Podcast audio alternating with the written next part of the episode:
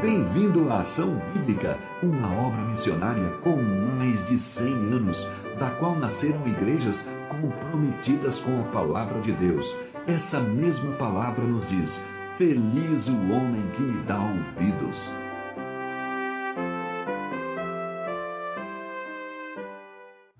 Bom dia, queridos irmãos, bom dia, amada igreja. Quero mandar um abraço em nome da minha família, da Mara, do André, do Tiago, do Silas, para todos vocês. Hoje é um dia muito especial porque hoje é comemorado o Dia das Mães. Então eu quero mandar um forte abraço para todas as mães, tá bom? Que Deus abençoe vocês de maneira rica e preciosa. O tema da mensagem dessa manhã é uma igreja edificada para transformar o mundo. Uma igreja edificada para transformar o mundo. E eu gostaria de convidar vocês para abrirem as suas Bíblias no texto do, do livro de Atos, capítulo 2, versículo 42. Atos, capítulo 2, versículo 42, até o versículo 47. Antes de lermos a palavra de Deus, vamos abaixar as nossas cabeças, fechar os nossos olhos, vamos orar ao nosso Deus. Nosso Deus e amado Pai, nós agradecemos ao Senhor, porque nesse domingo nós podemos, mesmo que confinados em casa, cada um em suas casas, uh, uns longe do, dos outros, nós podemos nos reunir e poder participar deste culto, adorando ao Senhor e também aprendendo tanto da tua palavra. Nós pedimos que o Senhor nos abençoe, que o Senhor abençoe a leitura da tua palavra, que o Senhor fale aos nossos corações, que o Senhor ensine, ó Deus, as tuas verdades para cada um de nós. Nós oramos no nome bendito do nosso Senhor e Salvador Jesus Cristo. Amém. Atos capítulo 2, versículo 42. Diz assim a palavra do Senhor: E perseveravam na doutrina dos apóstolos e na comunhão, no partir do pão e nas orações. Em cada alma havia temor e muitos prodígios e sinais eram feitos por intermédio dos apóstolos. Todos os que creram estavam juntos e tinham tudo em comum. Vendiam as suas propriedades e bens, distribuindo o produto entre todos à medida que alguém tinha necessidade. Diariamente perseveravam unânimes no templo, partiam o pão de casa em casa e tomavam as suas refeições com alegria e singeleza de coração, louvando a Deus e contando com a simpatia de todo o povo. Enquanto isso, acrescentava-lhes o Senhor dia a dia os que iam sendo salvos. O teólogo A.W. Tozer, ele disse há aproximadamente 100 anos atrás uma frase muito interessante e muito atual para os nossos dias. Ele disse: um mundo assustado precisa de uma igreja corajosa. Um mundo assustado precisa de uma igreja corajosa. Irmãos, nós acabamos de ler sobre uma passagem da vida diária da igreja do primeiro século. Aqui a igreja estava sendo estabelecida, a igreja está sendo fundada. Aqui a promessa que o próprio Jesus fez em Atos 1:8 se cumpriu. O Espírito Santo foi derramado e a igreja então ela é estabelecida. E nesses dias aqui estava acontecendo uma grande festa. Era a festa de Pentecoste. Esta festa era comemorada 50 dias depois da festa da Páscoa, a Páscoa judaica. Então nós temos aqui em Atos 2:42 exatos 50 dias que o Senhor Jesus tinha ressuscitado. Dez dias antes desse episódio, Jesus ele foi elevado às alturas, a ascensão de Jesus. E aqui então o Espírito Santo é derramado e a igreja é fundada. Irmãos, nós temos aqui muitas pessoas nessa ocasião dessa grande festa, que é a festa de Pentecostes, a cidade de Jerusalém estava repleta de pessoas de várias regiões do mundo. E essas muitas pessoas, elas foram tremendamente impactadas pela pregação dos apóstolos e pelo agir do Espírito Santo. E muitos que estavam ali se renderam a Jesus e tiveram as suas vidas transformadas para o resto dos seus dias aqui nesse mundo. Hoje, depois de tanto tempo dessa experiência, a Igreja de Cristo ela cresceu e ela se espalhou para os quatro cantos do mundo. Porém, nós percebemos, irmãos, que muitas igrejas em nossos dias estão caminhando de maneira diferente dessa igreja, dessa igreja aqui do livro de Atos. Eu e a minha família, por causa do perfil do nosso ministério, nós temos visitado várias igrejas em vários lugares.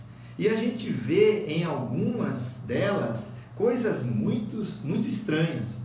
A pergunta que eu gostaria de fazer de maneira geral é: será que Deus nos aprova como igreja? Será que Deus, olhando para a sua igreja na face da terra, ele aprova a sua igreja? Deus olhando para nós, para aquilo que nós estamos fazendo, para as nossas reuniões, para as nossas atividades, para o, para o nosso comportamento, ele se agrada do que vê? Mesmo antes da, da igreja de Jesus existir, Deus ele já tinha um plano. Deus tinha um propósito e um propósito eterno. Jesus ele disse para Pedro e para os demais discípulos que as portas do inferno não prevaleceriam sobre a sua igreja. Às vezes, algumas pessoas comparam a igreja de Jesus com alguma grande e bem-sucedida entidade ou associação, ou organização, nós temos no nosso mundo grandes instituições, instituições centenárias, instituições bem-sucedidas. Nós temos, por exemplo, a Microsoft, nós temos a Volkswagen, nós temos a Coca-Cola, nós temos universidades centenárias respeitadas, como a Oxford, como Harvard, aqui no Brasil, a USP, a Unicamp. A igreja, queridos, do nosso Senhor Jesus, aqui no livro de Atos, ela não foi fundada por homens. Ela não foi fundamentada, ela não está alicerçada e fundamentada em filosofias ou ideais humanos, mas em Deus. O próprio Senhor Jesus constituiu. Foi o Senhor Jesus que derramou, que verteu o seu sangue para comprar e para fundar e para estabelecer essa igreja. Ele é o cabeça. Ele é o sustentador, irmãos. E por isso que as portas do inferno não podem prevalecer sobre a igreja do nosso Senhor Jesus. Paulo ele disse que a igreja é a coluna e o baluarte da verdade. Querido, só a igreja de Jesus, pela ação do Espírito Santo, pode transformar esse mundo. Se o mundo está em caos, se o mundo está aí desgastado, corrompido com tantas coisas aí, imagine quando Cristo tirar a sua igreja no arrebatamento. Quando nós lemos esse texto, nós percebemos que essa primeira igreja, a igreja de Atos, ela tinha muitas qualidades, ela tinha atitudes, ela tinha comportamentos, mas sobretudo a igreja ela tinha, nós encontramos na sua vida diária, ela tinha princípios, princípios, irmãos. E com o passar do tempo, dos anos, do século, tudo vai mudando. A moda ela muda, a sociedade muda, a música, a arte, a medicina muda, vai criando novos hábitos, criando uma, uma nova roupagem. Por quê? Porque a sociedade ela é dinâmica. E a sociedade sendo dinâmica, ela sofre modificações. Porém, os princípios da palavra de Deus permanecem de geração a geração. E continua o mesmo. É muito comum ver por aí péssimas interpretações dessa passagem de Atos, desse texto que nós lemos. São igrejas, pessoas, pastores querendo imitar a igreja do primeiro século. Porém, as pessoas querem imitar essa igreja, mas elas passam por cima, elas ignoram aí a época, o contexto e a cultura.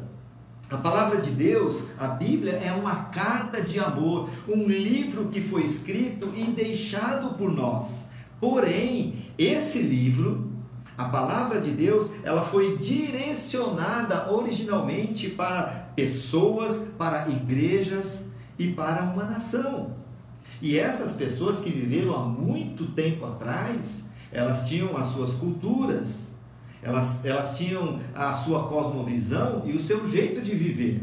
É errado a gente querer então imitar a prática dessa igreja ao pé da letra. Deixa eu dar um exemplo daquilo que eu estou falando.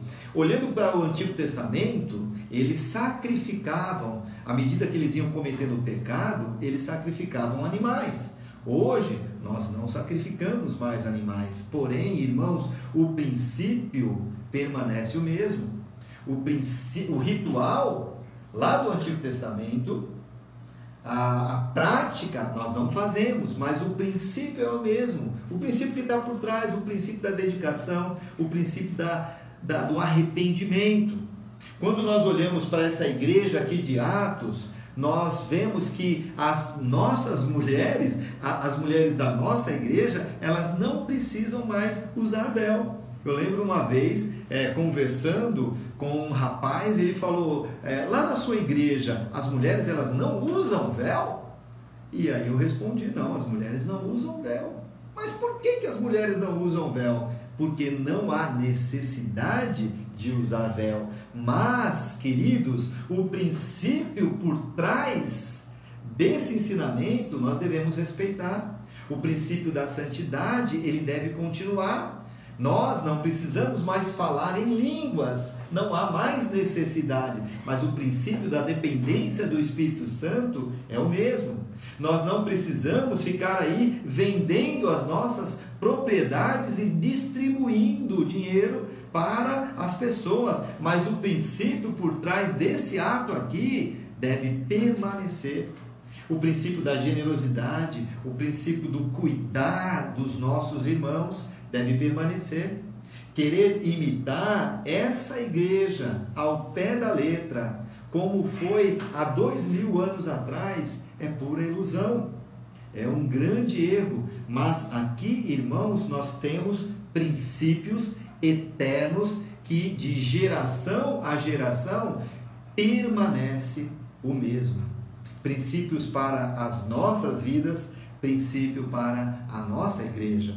Eu gostaria de ver nesta manhã alguns princípios de uma igreja edificada para transformar o mundo. O texto vai dizer para nós que eles perseveraram. Perseverar é permanecer, perseverar é insistir, é continuar apesar das dificuldades. Isso é perseverar. Apesar das lutas, apesar das das adversidades, eu me mantenho do mesmo jeito. Então, o primeiro princípio que a palavra de Deus, nesse texto aqui, em Atos 2, versículo 42, vai ensinar para nós é que eles perseveraram na doutrina dos apóstolos.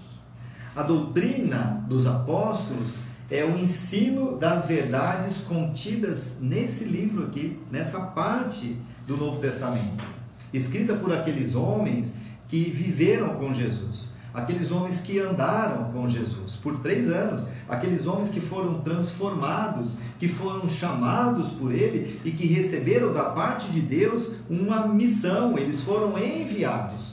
Isso, irmãos, é doutrina dos apóstolos. Eles escreveram, eles ensinaram e Deus estava por trás, preservando para que tudo o que eles falaram não tivesse um único erro. Os dois textos clássicos sobre bibliologia é 2 Timóteo, 2 Timóteo 3,16, que fala toda a escritura é inspirada por Deus. E 2 Pedro, segunda carta de Pedro, capítulo 2, versículo 20 e 21, que vai dizer para nós, sabendo primeiramente isto, que nenhuma profecia provém de particular elucidações. Entretanto, homens santos falaram da parte de Deus, movido pelo Espírito Santo. Queridos, isso é doutrina dos apóstolos. E doutrina dos apóstolos não se inventa, não se cria é, doutrina dos apóstolos, ela já existe.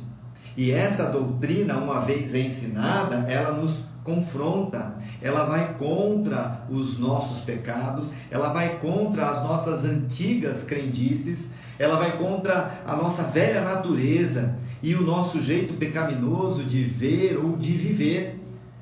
Isso é perseverar na doutrina dos apóstolos. A pergunta que nós fazemos hoje, nesse momento, é: eu tenho perseverado na doutrina dos apóstolos? Ou eu escolho uma doutrina de acordo com a minha conveniência? Nós estamos trancados em casa. É, aqui no Amazonas, nós estamos há um mês e meio confinados aqui em, nossa, em, em nossas casas. E vocês, onde vocês estão, a grande maioria também estão aí confinados. Talvez você pode pensar, ah, eu, eu, eu não estou satisfeito com a minha igreja. Eu não estou satisfeito com os ensinamentos da ação bíblica. E quando acabar essa pandemia, a pessoa ela pode sair da sua casa e escolher uma igreja que prega uma doutrina que cabe no seu gosto.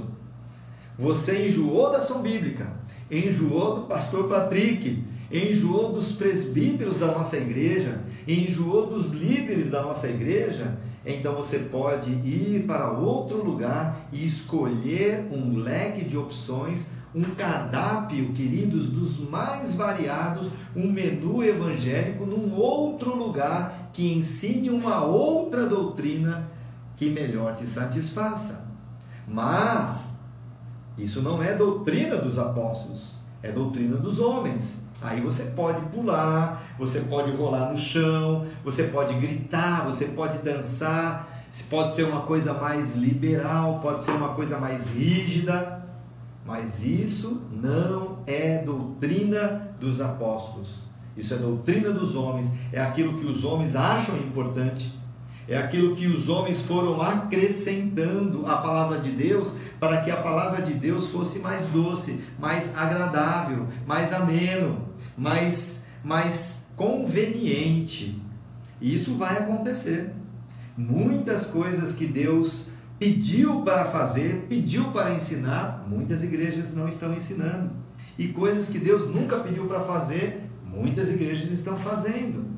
A doutrina dos homens vale tudo. Até mesmo inventar milagres. Eu estava assistindo aí um, um programa de televisão há um tempo atrás Talvez você tenha assistido, não sei quantos assistiram esse programa de televisão, mas era, era um programa de televisão que passava um culto de uma igreja evangélica. E era um culto de é, milagres e curas. E de repente aquele pastor, com toda aquela ginga dele, ele chama um jovem, chama um jovem à frente, e o jovem ele tem um problema, ele é, ele é mudo, ele não fala. E o jovem chega lá e hum, hum, e o pastor começa a entrevistar aquele jovem, e o jovem, hum, hum, hum, e de repente o pastor então ele impõe as mãos com toda aquela ginga e ele determina a cura e aquele jovem sai falando como um tagarela e todo mundo aí glória a Deus e todo mundo dá glória a Deus. Duas horas depois os irmãos da igreja encontram esse jovem na rua andando de bicicleta e o pessoal fala da igreja: Nossa, irmão, que coisa maravilhosa que aconteceu com você, que milagre Deus operou na sua vida. E de maneira muito triste, o jovem fala um palavrão e ele fala: Que milagre que nada, o pastor me deu 200 reais para eu subir lá e falar que eu era mudo. É? Triste isso, irmãos, vergonhoso isso.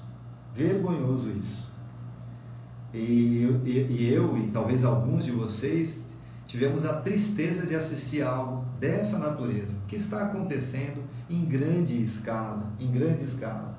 E agora, para aqueles que acreditam na doutrina dos homens, Deus ele não cura, Deus não faz milagres, Deus não transforma? E a resposta é: eu creio, nós cremos que Deus é um Deus de cura, que o nosso Deus é um Deus de milagre, que Deus ele faz o que quer, da maneira que quer, quando e onde ele quer. Que o nosso Deus ele transforma vidas, ele modifica famílias, comunidades e sociedade. Eu, há, há, há um pouco mais de, de, de uma semana atrás, estava comemorando dois anos daquele acidente que nós caímos do avião.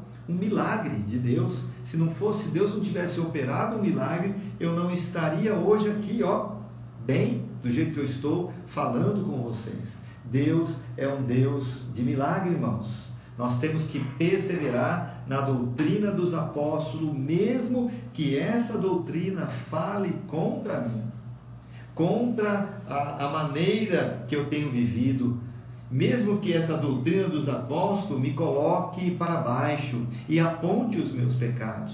Então é preciso perseverar na doutrina dos apóstolos, primeiro princípio. Mas há um segundo princípio, e o segundo princípio está lá no versículo 42, eles perseveravam na comunhão. Atos capítulo 2, versículo 44 vai dizer para nós: estavam juntos e tinham tudo em comum.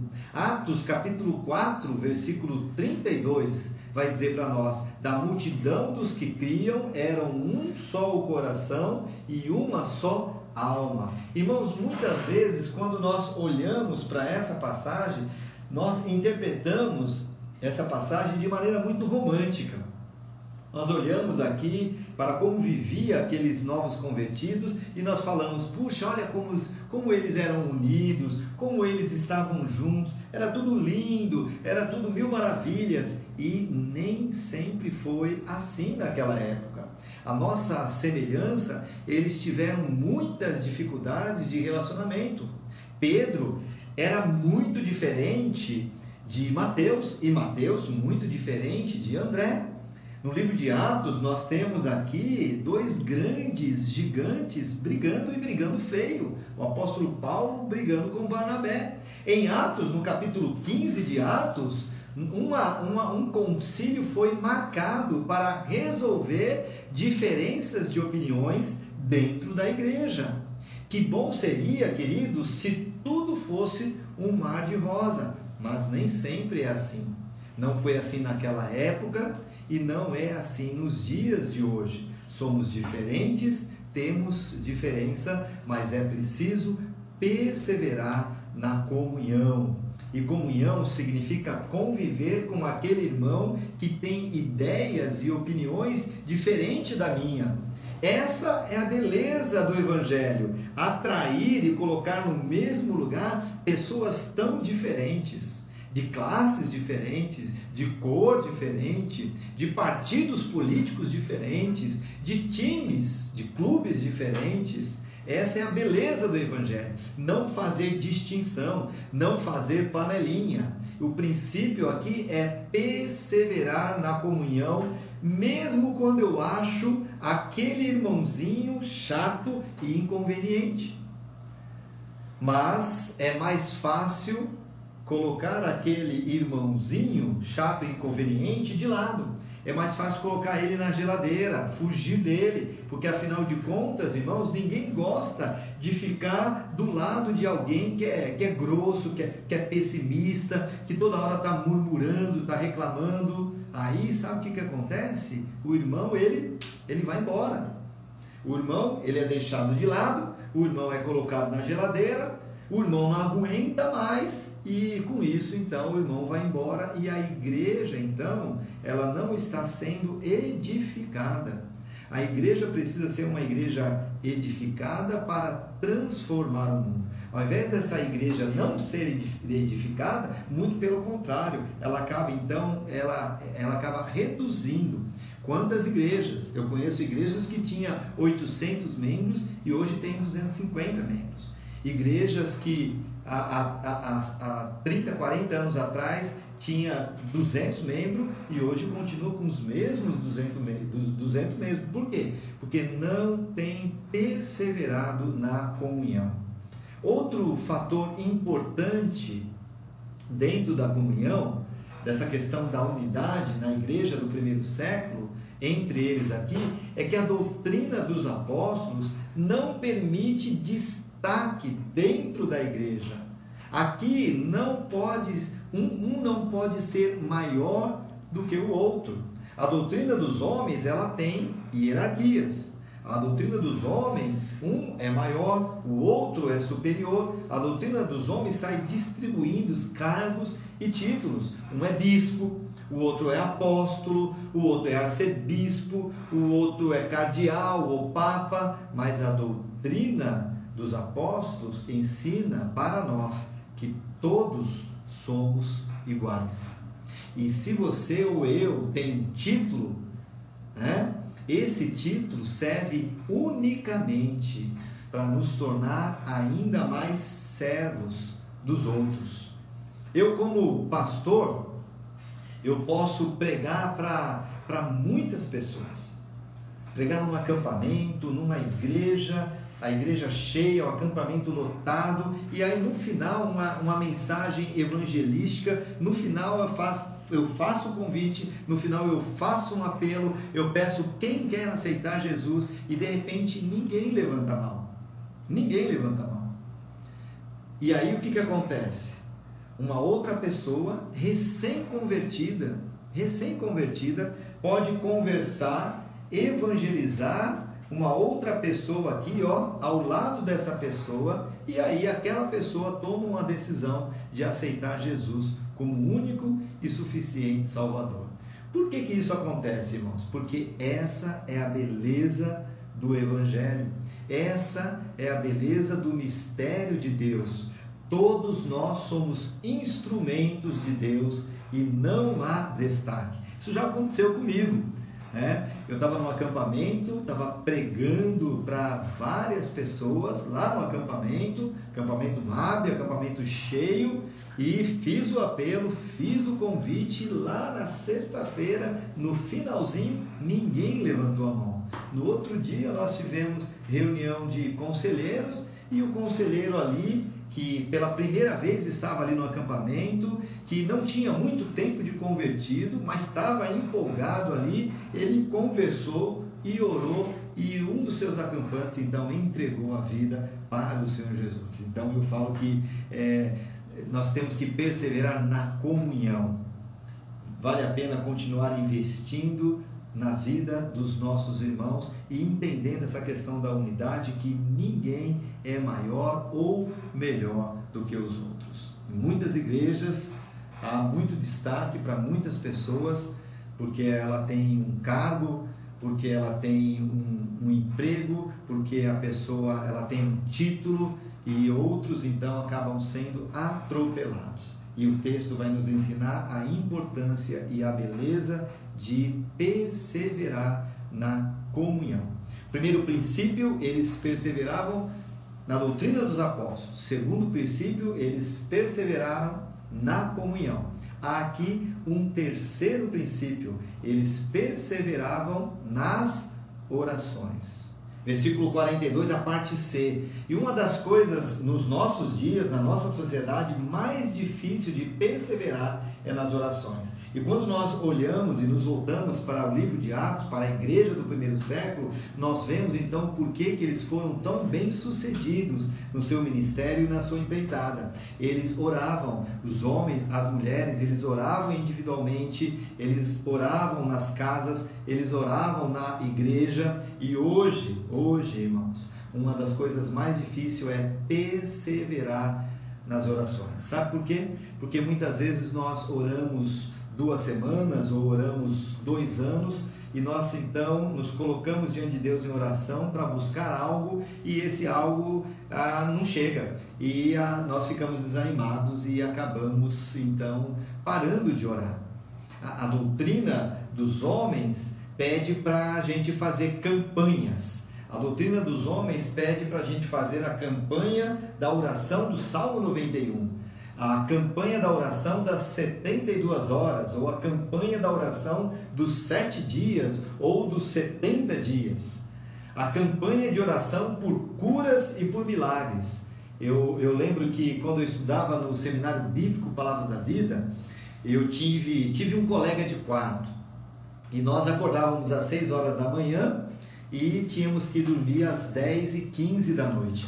E nós tínhamos um horário para dormir. Se a gente quisesse ficar estudando, nós tínhamos que anotar noite de estudo. Nós tínhamos ali 10 é, ou 15 o primeiro ano, o segundo anista tinha 30, o terceiro anista tinha 40, mais ou menos isso então. Né? E podia então esticar das 10 e 15 da noite até meia-noite, e escrevendo lá é, controlando essas noites de estudo durante o semestre. Eu tinha um colega de quarto, e esse colega de quarto, de maneira assim é, é, é estranha, saía todas as noites e chegava ali por volta da meia-noite.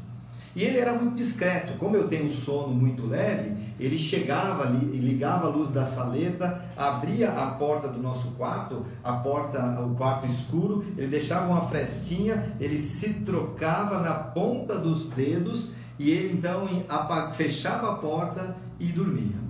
Isso aconteceu várias e várias vezes, eu fiquei incomodado.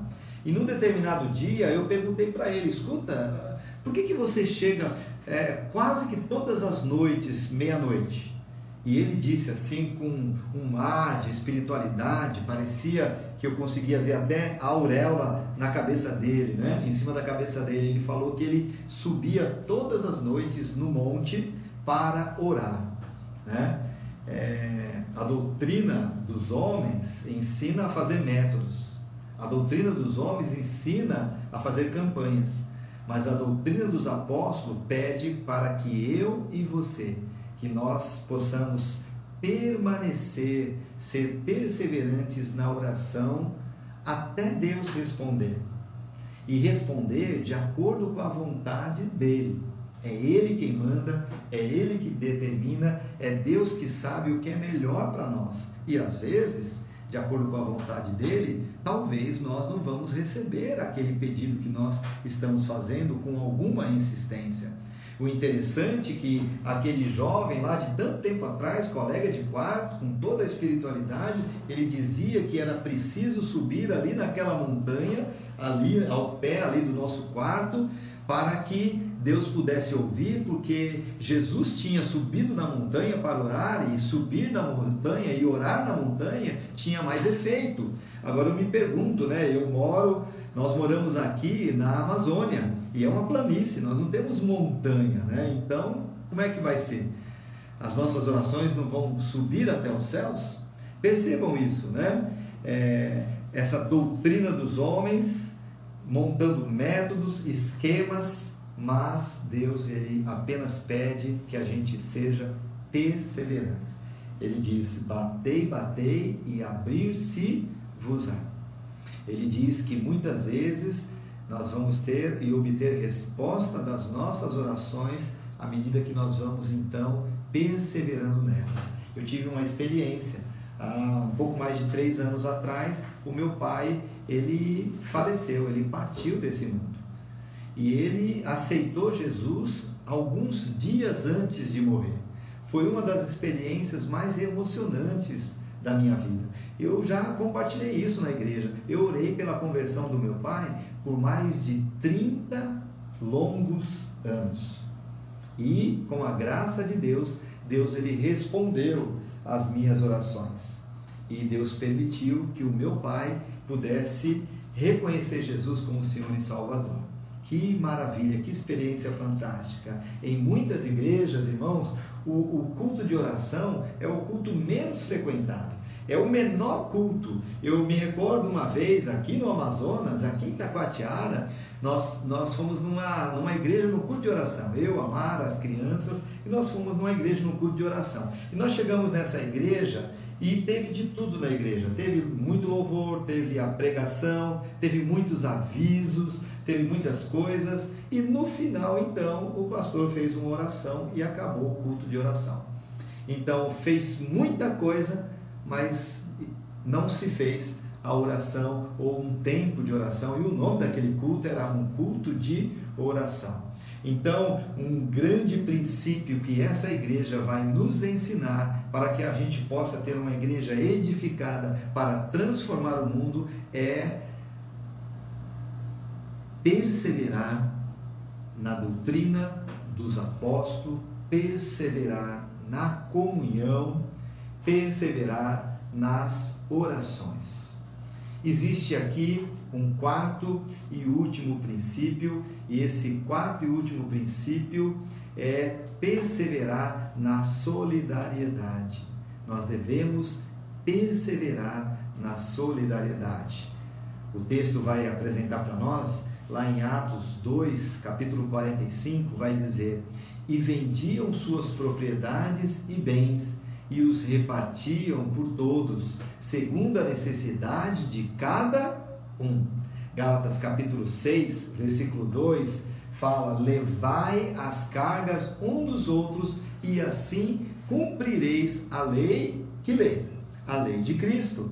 A ideia aqui, irmãos, em perseverar, sendo solidário, é eu ajudo o meu irmão e o meu irmão me ajuda. Eu ajudo o próximo e o próximo me ajuda. Irmãos, não há ninguém, não tem ninguém nesse mundo que não tem cargas, que não tem fardos para dividir. Será que nós temos feito isso? Será que nós temos ajudado uns aos outros, ajudado ao nosso próximo, socorrido aos necessitados? A nossa igreja, ela tem se preocupado muito com isso. E existe um ministério muito importante dentro da nossa igreja para ajudar uns aos outros. Eu lembro de maneira muito carinhosa quando eu servia aí na igreja como pastor. E uma vez por mês as senhoras, elas, elas se reuniam para fazer trabalhos manuais. E elas ficavam ali a tarde inteira trabalhando, fazendo trabalhos manuais, perseverando também na oração, perseverando também na comunhão, mas fazendo traba trabalhos manuais e lindos trabalhos manuais. E depois, então, elas organizavam um bazar e elas vendiam aquilo tudo e levantava, arrecadava fundos para ajudar pessoas da nossa igreja que estavam passando por dificuldade ou, ou pessoas também que não eram da nossa igreja. E eu lembro, irmãos, que lá no finalzinho do dia, lá por volta de 5 horas, 5 e 10, então eu descia e ia até a sala onde as irmãs, as senhoras estavam reunidas. Algumas vezes eu era convidado para trazer um pequeno devocional, mas mesmo quando eu não era convidado para trazer o devocional, eu ia assim mesmo, eu ia cumprimentar as senhoras e no final, olha, tinha aqueles deliciosos doces, deliciosos salgados, e eu acabei ficando, eu acabei ficando com uma fama ali, né, que eu só aparecia para comer, mas foi um tempo muito gostoso, de muita comunhão, tenho muitas saudades, mas que trabalho bonito que essas irmãs faziam, que trabalho bonito que essas irmãs fazem hoje, socorrendo os necessitados. Na igreja de, de Atos, eles levavam as cargas uns dos outros uns dos outros. Irmãos, dizem que esse é o lema do comunismo, que olha para o capitalismo selvagem e diz: oh, o capitalismo selvagem é errado. Por que errado? Porque o dinheiro, a riqueza, fica, fica apenas nas mãos de poucas pessoas, dos grandes empresários, dos milionários, enquanto a grande maioria do povo passa necessidade. E o comunismo então olha para esse texto aqui de Atos, como viviam os convertidos, e fala: olha, é isso aqui que nós queremos oferecer. Mas sabe de uma coisa, irmãos? O comunismo ele não é de Deus. Onde tem comunismo, não tem igreja de Cristo, ou tem igreja muito sofrida e perseguida. Onde tem comunismo, não tem liberdade, muito pelo contrário, tem perseguição.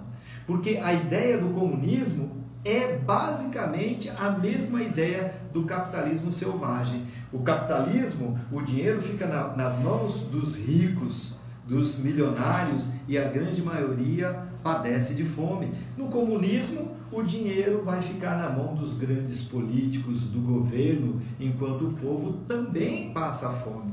Mas o evangelho aqui, o evangelho, irmãos, é diferente de tudo. A igreja edificada, ela compartilha com os necessitados, ela dá força aos fracos e ela faz com que cada um tenha uma oportunidade melhor para viver. Isso você só vai encontrar dentro da igreja. Você não vai encontrar na maçonaria, você não vai encontrar numa associação de bairro. A igreja aqui de Atos, ela impactou esse mundo de sua época, porque eles estendiam as suas mãos para os seus. Eles não desamparavam os irmãos, eles tinham a quem cuidar. E Deus, então, ele, ele via tudo isso e estava por trás de tudo isso. Aí sabe o que, que acontecia, irmãos? O descrente, ele olhava para aquela situação e via tanta generosidade, aquela pessoa que não fazia parte da igreja, ela olhava para essa experiência de Atos e ficava tão impressionado com o dia a dia, com as orações, com a comunhão, com a, a solidariedade, que acabava falando: olha, eu quero fazer parte desse ciclo, desse, desse grupo. Eu, eu quero isso para a minha vida. E aí o texto vai dizer para nós: e a cada dia o Senhor acrescentava-lhes os que iam sendo salvos. Irmãos, vamos perseverar e continuar a ser ainda mais solidários. Outro dia, alguém me disse que leu é, numa revista evangélica é, sobre uma missão que trabalhava aqui no Amazonas ou aqui na região amazônica com os índios de maneira bem isolada. E ele estava compartilhando que falou que nessa, nessa revista, então o repórter ele mostrava a diferença de um índio salvo para um índio não salvo. E então de, ele colocou lado a lado índios que eram salvos e índios que não eram salvos, querendo mostrar a diferença entre um e outro. E sabe qual foi a diferença? Os salvos, eles estavam ali no meio da floresta, de terno e gravata e com gel na cabeça, com a Bíblia na mão. E os não salvos estavam de arco e flecha seminus. Essa era a diferença. O problema, irmãos, é que muitos daqueles índios que estavam ali bonitinhos de terno e gravata, é, eles estavam de terno e gravata por fora, agradando aqueles que vieram de uma outra cultura, de uma cultura urbanizada, mas possivelmente essa metamorfose humana não aconteceu no coração, na vida de muitos desses índios. E o pior é que dentro, dentro deles a vida deles está toda emporcalhada. Que me permita, que me desculpe a, a, o palavreado. Ele, ele continua, esse índio que está ali, aparentemente bonitinho, de gel, de terno, de gravata, com a Bíblia na mão, no meio da floresta indígena, ele continua batendo na sua esposa, ele continua praticando pedofilia, ele continua praticando ocultismo e continua sendo controlado pelo álcool, ao invés de ser controlado pelo Espírito Santo. A, a igreja que estava sendo aqui edificada no livro de Atos, ela estava transformando o mundo. Seguiam, seguiam todos esses princípios que nós estamos aqui estudando nessa manhã. Eles perseveravam na doutrina dos apóstolos, eles perseveravam na comunhão, eles perseveravam nas orações, eles eram solidários, perseveravam na solidariedade. Sabe como termina o livro de Atos? Paulo, capítulo 28, ele está preso. É uma prisão domiciliar, mas ele está preso. Mas sabe como Lucas, doutor Lucas, ele encerra o livro? Não de maneira pessimista. Muitas coisas terríveis estavam acontecendo. Muitos crentes e os apóstolos estavam sendo dizimados, estavam sendo martirizados, mas Lucas aqui, ele encerra o seu livro de maneira bem otimista. Ele fala então que Paulo, ele está preso, mas mas ele está aqui pregando o evangelho de maneira ousada, com poder e sem impedimentos. De certa forma, queridos, o livro de Atos ele não termina. O livro de Atos, de certa forma, não tem um fim. Não tem aqui uma bênção apostólica. Por quê? Porque nós somos a continuação dessa igreja. Como disse o apóstolo Paulo, nós somos cartas vivas cuja história Deus está escrevendo para a sua glória. Olha só o que 2 Coríntios 3, 2 a 4, Paulo vai dizer: Vós sois a nossa carta, escrita em nossos corações, conhecida e lida por todos os homens, porque já é manifesto que vós sois a carta de Cristo, ministrada por nós e escrita não com tinta, mas com o Espírito do Deus vivo, não em tábuas de pedra, mas nas tábuas de carne do coração. E é por Cristo que temos tal confiança em Deus. Meus amados irmãos, que Deus abençoe a sua vida de maneira rica e preciosa e que Deus nos faça como igreja, uma igreja que esteja edificando a cada dia para transformar o mundo. Que Deus abençoe. Vamos orar mais uma vez? Nosso Deus e Pai, muito obrigado a Deus, porque o Senhor é tão generoso e na tua generosidade o Senhor permitiu que essa passagem tão rica, tão preciosa, de como vivia esses convertidos ali na igreja de Jerusalém. E nós podemos aprender tanto, nós podemos ser desafiados nessa manhã, ó Deus, e nós pedimos que o Senhor nos ajude, ó Deus, nos nossos erros, nas nossas falhas, nos nossos defeitos, nos nossos pecados, nos perdoe, ó Deus, porque muitas vezes nós não temos perseverado, nós desistimos com muita facilidade. E quando nós desistimos com facilidade, nós não conseguimos ver os milagres que o Senhor tem feito em abundância no nosso meio. Continua, Senhor, operando nas nossas vidas, continua operando na vida da nossa igreja, entre os nossos irmãos. Que o Senhor nos abençoe. Oramos no nome bendito do nosso Senhor e Salvador Jesus Cristo. Amém. Deus abençoe, irmãos.